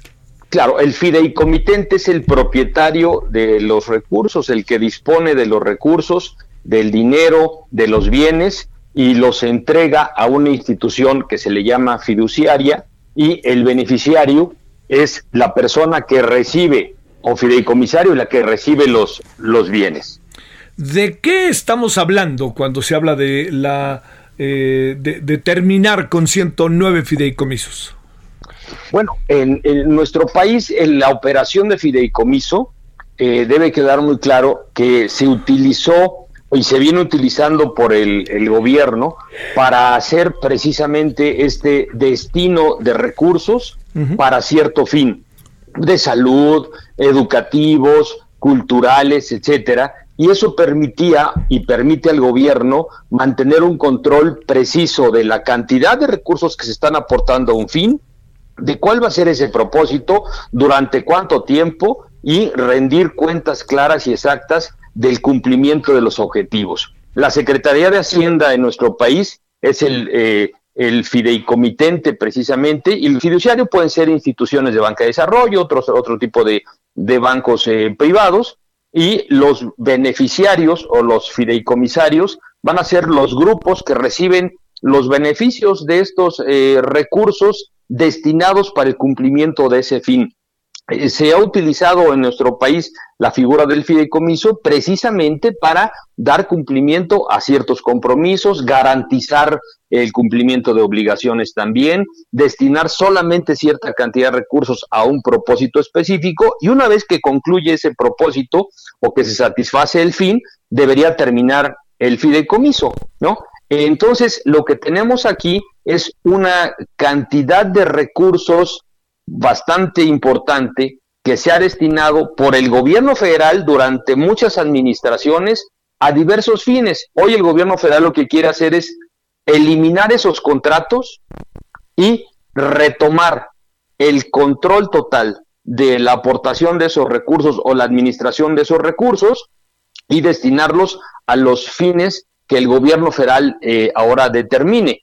Aquí lo que tendríamos que preguntarnos es también qué va a pasar con los compromisos que se están asumiendo a través de esos fideicomisos y que ahora van a quedar eh, ya sin, eh, sin efectos. Tendría que verificarse cuál va a ser el compromiso y quién va a estar asumiendo la obligación de estarlo cumpliendo, porque hay, decía, obligaciones que se tienen que cumplir y ya no va a haber con qué cumplirlos. Ahora tendrá que ser la Secretaría de Hacienda la que determine cómo se van a seguir cumpliendo adelante sus compromisos. A ver, es que sí está complicado, si no, no, no, no es, no es, a ver, vamos a plantearlo así. Eh, para pensar en lo que genera en este primer momento eh, la mayor de las atenciones, el tema de la ciencia y la tecnología. ¿Qué quiere decir en términos prácticos, eh, Gerardo? Quiere decir que el presupuesto que se tenía previsto para gastar por el gobierno federal en materia de ciencia y tecnología año tras año y que se aportaba a través de estos fideicomisos, que podía ser para eh, realizar investigaciones, para eh, el pago de becas, para realizar compras específicas de materiales para estos términos, ya eh, se tiene, se desaparecería esa forma de aplicar ese, ese gasto y ahora tendría que aplicarse el gasto, si es que hay, del presupuesto federal directamente. Ya no existiría ese compromiso de pago específico o destinado específico para pagar una beca, para pagar una investigación o financiar una investigación, para realizar algún proyecto que se realice en el área de ciencia y tecnología. Esa es el, la preocupación de fondo. Hoy traemos ya becarios en, que están estudiando. Hoy traemos ya investigadores que están realizando eh, trabajos que vienen de, de tiempo atrás y que de pronto ya no ven hacia adelante el camino que deben tomar para continuar recibiendo ese financiamiento que recibían del gobierno federal. Ese es el, problema para este momento. Sabemos de la extinción, pero no sabemos hacia adelante cómo se va a seguir cumpliendo con lo que ya tenemos comprometido. ¿A qué está obligado quien recibe el fideicomiso? ¿A qué está obligado el CIDE? ¿A qué está obligado el este eh, las organizaciones, el CONA, el Centro Deportivo de Alto Rendimiento? ¿A qué están obligados? Eh, las obligaciones están eh, eh, precisadas en los contratos específicos de cada fideicomiso y tiene que obligarse al cumplimiento de los fines que se, se, le señalan año tras año y a largo plazo en ese contrato de fideicomiso. Por ejemplo, si vas a realizar investigaciones, ¿cuántas investigaciones? ¿En qué materia? ¿Cuál es el avance que tienes al que te comprometes año tras año? Y al cumplir esos, esos compromisos tienes que informar que hiciste. Y si no lo hiciste, pues entonces el fideicomiso termina ahí su función para ese proyecto, para ese eh, fin en específico, y lo aplicaría en tu caso para otros fines, pero parece ya no. A eso está obligado, a cumplir los objetivos que le señaló el fideicomitente. ¿Quién? El gobierno federal. Este, ¿qué piensas de la desaparición de estos 109 fideicomisos para ahorrar y meter el dinero en otro lado en función de las de, las eh, muchas uno lo sabe, ¿no? Gerardo uno lo sabe de las muchas demandas que uno sea como la nuestra tiene, pero que no puede soslayar la ciencia, la tecnología, el arte, el deporte, el cine. Mira, yo creo que los fideicomisos han demostrado capacidad operativa en nuestro país en términos generales para cumplir los compromisos específicos que la sociedad exige en materia de cultura, en materia de educación, en materia de deportes, en materia de fomento empresarial incluso, en materia diversa, diversa. Y se han cumplido los compromisos y tan se han cumplido que año tras año se entregan resultados y esos resultados son tangibles en apoyos a la sociedad. Ahora, el, el, el, eliminar este instrumento y dejarlo ahí como un compromiso general de obligaciones a cargo del gobierno federal, pues nos deja a la sociedad en estado de indefensión, nos deja en medio de un camino que no sabemos hacia adelante eh, cómo, cómo seguirle porque no está establecido. El, el, fideicomiso nos señalaba caminos hacia adelante, nos decía, síguele por aquí y vas a llegar a tal. Y entonces teníamos que ir eh, avanzando kilómetro tras kilómetro. Ahora nos cortan el camino y no nos dicen cómo le vamos a seguir adelante. Y estoy hablando de otra vez educación, cultura, eh, deportes, etcétera, ¿no? ¿En qué? Híjole, ¿sabes qué pienso, Gerardo? Que eso ya está, ¿no? que ya, ya, ya, ya tomaron la decisión porque eran 44, luego 55 y ahora no, no, no, hoy en la mañana ya está, lo tienen ahí dictaminado y no quieren escuchar. 109 es, es demasiada, demasiado sometimiento al presidente, ¿no? Es total y absoluto el sometimiento. Incluso aquí tenemos que saber que hay compromisos eh, o, que hay fideicomisos establecidos en ley. Es decir, y también están yéndose sobre esos fideicomisos, cuando para eh, eh, acabar determinados fideicomisos tendrías que modificar primero la ley y luego ya acabar con ese fideicomiso. Pero aquí lo que hacen es sumar todo y decir, pues vámonos por todo. Ya si en el camino hay que hacer alguna reforma de ley, bueno, pues ahí nos detendremos. Pero ahorita vamos con la maquinaria, acabar con todo esto para recuperar el control del gasto sobre esos eh, recursos y destinarlos pues a otros fines, porque eh, el destino de ese recurso que se recuperaría no está garantizado al día de hoy que se siga aplicando para los fines que ya se tenía. Esa es una, esa es una situación grave para los beneficiarios de esos fideicomisos. Y los beneficiarios son estudiantes, ¿eh? son becarios, son deportistas, son científicos, son creadores de cultura, son jóvenes que están iniciándose en la carrera del cine. Es decir, de, verdad, eh, personas que necesitan apoyo y que no saben hacia adelante quién se los va a seguir dando. Ah. Oye, este, sí, es que, ¿sabes? Pues, la, complicación también viene en lo que provoca, ¿no? Este, digamos, eh, el, desaliento y además todas las reacciones que hay en este momento que son, tienden a ser negativas respecto a lo que se está haciendo, porque, este, pues sí, entiendo que es mucho dinero, pero el asunto está en que el dinero se nos va a acabar, ¿no? Claro, se va a acabar. ¿Y para qué lo quieren el dinero para el tren Maya? Pues sí, y, además deja una mala señal hacia adelante. ¿Qué le vamos a decir a los jóvenes que estaban iniciando una investigación y que esa investigación es a cuatro, cinco, seis años y de pronto pues le decimos, ¿qué crees? Pues ahora vas a tener que tocar otras puertas y no sabemos si se te van a abrir y no sabemos si se te va a seguir apoyando en este proyecto. Oye, pero yo ya tengo tiempo estudiando, pues lo siento mucho. Al creador, al que estaba eh, diseñando ya una nueva película, etcétera. Eh, de veras que desalienta el ánimo que tenemos los mexicanos de seguir adelante. Desalienta porque nos quitan estas herramientas que son de apoyo, necesariamente de apoyo, por supuesto que sí, pero que estaban establecidas ya y que nos permitían ver a, largo plazo. Y hoy ya no. Saludos, Gerardo López, muy buenas tardes. a tus órdenes, un abrazo, Javier. Hasta luego, muchas gracias. Solórzano, el referente informativo. Javier Solórzano, el referente informativo, platica con Alejandro Rodríguez, editor para América Latina, CNA Campaigns y Elections México, eh, sobre el primer debate presidencial en Estados Unidos, cuando el presidente Donald Trump y Joe Biden, en ese momento el nominado demócrata, se encontrarían en la Universidad Case Western Reserve en Cleveland, Ohio. La Universidad de Notre Dame se retiró como anfitriona debido a la pandemia del coronavirus. Vamos a retomar esto porque era lo que podía pasar y cuáles eran los escenarios en torno al primer debate. Aquí está lo más importante del referente informativo. A ver Alejandro, déjame plantearte lo primero.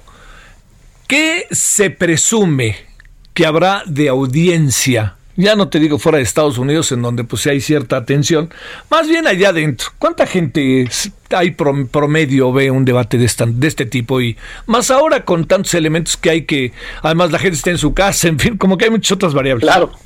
Imagínate, Javier, nada más para que nos demos una idea, el primer debate entre Donald Trump y Hillary Clinton en 2016 tuvo una audiencia de 84 millones de personas. Bolas. Hoy se espera que sean más de 84 millones, se espera que estén rondando al 90 millones de personas que estarán listos para ver este debate que ha generado mucha expectativa, aunque pocos votos consideran los analistas hay por decidir, porque la proporción de indecisos es menor ahora mismo que la de 2016. Sin embargo, llama mucho la atención este debate, Javier, y la expectativa es alta porque el COVID ha hecho que las convenciones de ambos candidatos fueran virtuales y existan pocos actos de campaña. Así que de aquí van a salir bastantes materiales, bastante material que pueden utilizar los mismos candidatos para posteriormente hacer buena parte de sus spots y llevar a cabo buena parte de lo que ahora mismo es ya su campaña en busca Donald Trump de la reelección y Biden de quitar a Donald Trump de la presidencia de Estados Unidos. Oye, a ver, este, más de 84 millones de personas, bolas, este, eh, ¿podemos ahí como ver más hombres que mujeres o algo así o, es, no se tiene tanto el dato? Son más hombres quienes ven eh, en, en ese debate, en este de 2016 que te comento, los números hablan de 60% hombres, 40% mujeres, pero son números que vaya, ya quisiéramos en México o ya quisiera cualquier país de América Latina. Eh, eh que giran alrededor eh, de sus debates presidenciales, casi superiores a los que tiene un mundial de fútbol o una final prácticamente o un Super Bowl, para ver cómo es que se busca la presidencia. Y sobre todo y llama la atención porque Donald Trump eh, ya sabes que siempre es polémico, que siempre ha estado eh, pues arriba de un ring de boxeo, sobre todo cuando se trata de temas electorales, y él ya se inconformó con los elegidos para moderar los debates, lo hizo a través de su equipo de campaña. Eh, hoy el moderador de este debate en Ohio, en Cleveland, es Chris Wallace del Fox Sunday Show, y él ya estuvo de moderador en 2000 16 no le gustó mucho a Trump y por eso es que su equipo lanzó ya una eh, pues una petición de que se bajara este nombre. Al final no ocurrió y siempre ha alegado el equipo de Trump que hoy realmente Biden tendrá un compañero de equipo. Vaya de hecho eh, Donald Trump ha tuiteado con frecuencia a lo largo de estos años en contra de Chris Wallace. Tú sabes que ha sido a esta cadena televisiva y nunca le ha gustado mucho cómo Chris Wallace lleva las noticias, lo que dice de él y hoy menos que le vuelve a tocar en un debate presidencial. Así que hay muchos elementos que hacen que se llame la atención y por supuesto ya en el caso de los dos bandos pues se han preparado lo suficiente. Esto es como si fuera una pelea de box muy profesionalmente los candidatos presidenciales en Estados Unidos toman días y horas para poder eh, analizar cuáles serían los movimientos del oponente y entrenar con profesionales del debate lo que van a decir o estar prevenidos de cómo podrían venir ciertos o determinados ataques. Sobre esto, por ejemplo, Javier, eh, me gustaría comentarte y comentarle a tu auditorio que Donald Trump solamente entrenó un par de días, entrenó el viernes y el sábado pasado, solamente durante algunas horas, porque él considera y así lo ha dicho en distintas ocasiones, que Biden es lento, que Biden no está haciendo campaña y que prácticamente la va a ganar con la mano en la cintura. Mientras tanto que Biden sí ha entrenado, sí ha estado llevando a cabo este entrenamiento durante varios días y varias horas. Él se está asistiendo de un consultor llamado Philip Reigns, que fue asesor de Hillary Clinton en los debates pasados. Hillary lo hizo muy bien en el 2016, sobre todo en el último.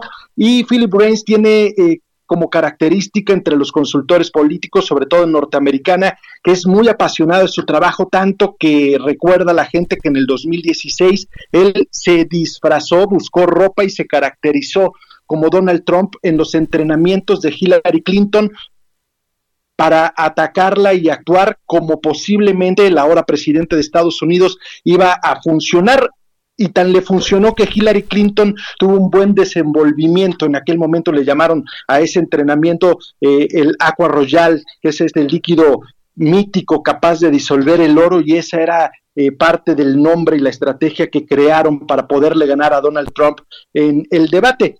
Hoy, hoy se atacarán seis temas, entre ellos el Tribunal Supremo. Tú sabes eh, que ahora mismo Donald Trump ha mandado eh, la solicitud de que Barrett, esta católica radical forme parte del tribunal, no todo el mundo está de acuerdo, hay temas como el COVID que podrían ser no muy favorables para Donald Trump, el racismo con todo lo que está ocurriendo y por supuesto la integridad de las elecciones, además de que es muy seguro que salgan temas eh, en el caso de Donald Trump como el pago de los impuestos que ya lo desveló eh, The New York Times, que solamente ha pagado 750 dólares eh, por cada año. Y en el caso específico hacia Joe Biden se espera pues que si es necesario, Donald Trump pueda atacar a su hijo, al hijo eh, Hunter, Hunter Biden, que hace unos meses tuvo ciertos señalamientos de corrupción cuando era vicepresidente Joe Biden y hubo alguna transacción gasera en Ucrania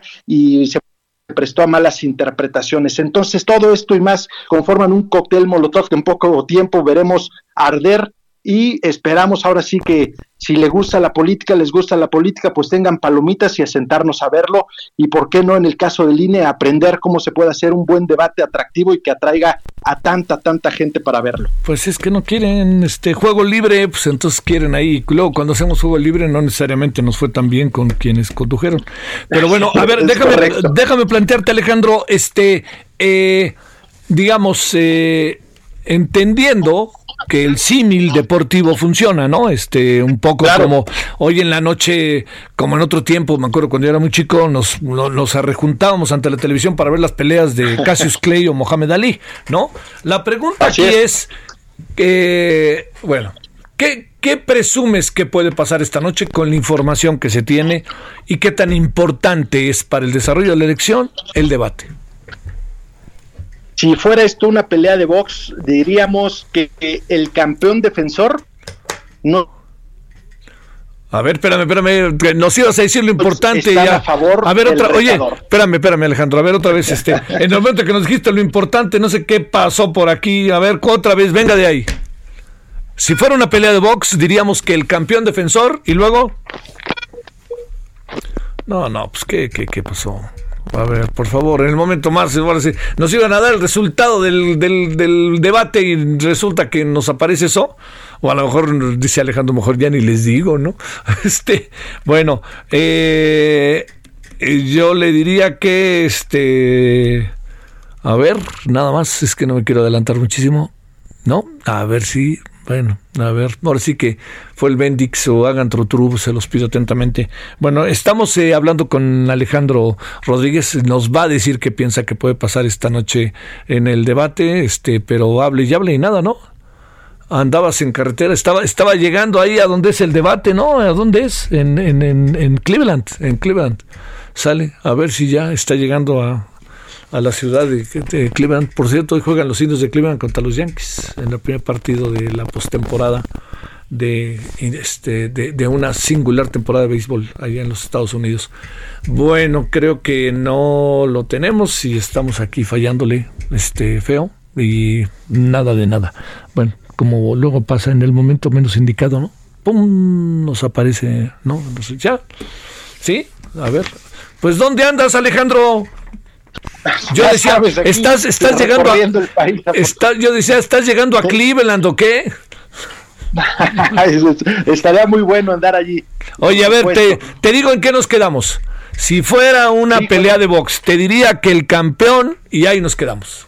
Eh, que el campeón llega debilitado que no lleguen las mejores condiciones y que el retador ahora mismo es el favorito en los momios. Sin embargo, digamos que tenemos un campeón que es mañoso y que sabe qué golpes dar para poder ganar. Y a eso va Donald Trump, a generar material que le pueda servir para convencer a los indecisos, porque la pelea prácticamente en Estados Unidos ahora mismo, aunque no son tantos como en 2016, va sobre ellos y va sobre estados clave. Donald Trump quiere reconquistar los estados graneros, los estados del centro de Estados Unidos que le hicieron ganar la pasada elección y ante los cuales presume que más allá de los problemas de COVID, más allá de cualquier otro problema como este de New York Times y sus eh, impuestos, la economía es pujante y la ha mejorado a comparación de su antecesor que es Barack Obama. A ver, una última, este Alejandro, antes de que llegues a Cleveland, este, eh, déjame plantearte. Eh, digamos, ¿juega un papel muy importante el debate de hoy? ¿O esto no se acaba hasta que se acaba o cómo podemos mirarlo estratégicamente? Juega un papel importante, aunque ya te decía, los estudios indican que no hay muchos indecisos, el porcentaje de indecisos no es tan alto como en 2016. Juega un papel importante porque aquí es de donde se va a sacar material que va a funcionar para ponerlo al aire, para ponerlo en spots, de aquí en lo que llega el segundo y el tercer debate que puede funcionar. Y porque parte de la cultura norteamericana sí se juega, eh, sí juega un papel importante este tipo de debates para los indecisos, para saber por quién votar y por quién no votar, y porque sí hay mucha gente que lo está viendo. Entonces, esto le ayudará bastante, le podría ayudar a bastante a Donald Trump, que se encuentra ligeramente abajo en algunas encuestas, muy abajo según otras encuestas, de acuerdo a la casa encuestadora, pero no hay que perder de vista algo.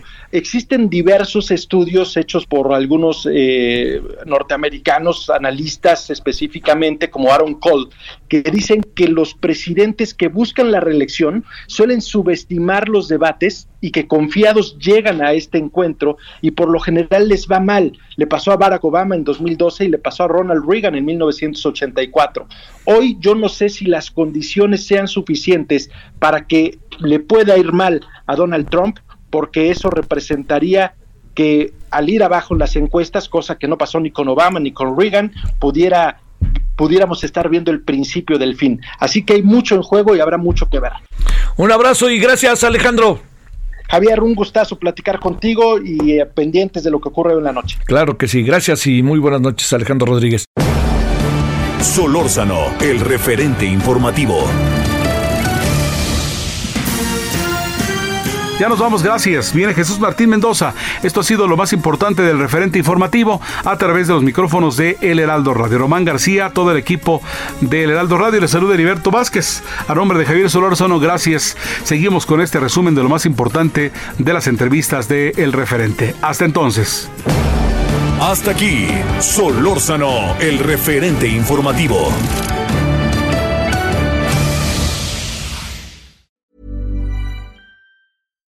When you make decisions for your company, you look for the no-brainers. And if you have a lot of mailing to do, stamps.com is the ultimate no-brainer. It streamlines your processes to make your business more efficient, which makes you less busy. Mail checks, invoices, legal documents, and everything you need to keep your business running with stamps.com. Seamlessly connect with every major marketplace and shopping cart. Schedule package pickups and see your cheapest and fastest shipping options from different carriers. With rates up to 89% off USPS and UPS rates. And with the stamps.com mobile app, you can take care of mailing and shipping wherever you are. Make the same no-brainer decision as over 1 million other businesses with stamps.com. Sign up with code program for a 4-week trial plus free postage and a free digital scale. No long-term commitments or contracts. That's stamps.com. Code program.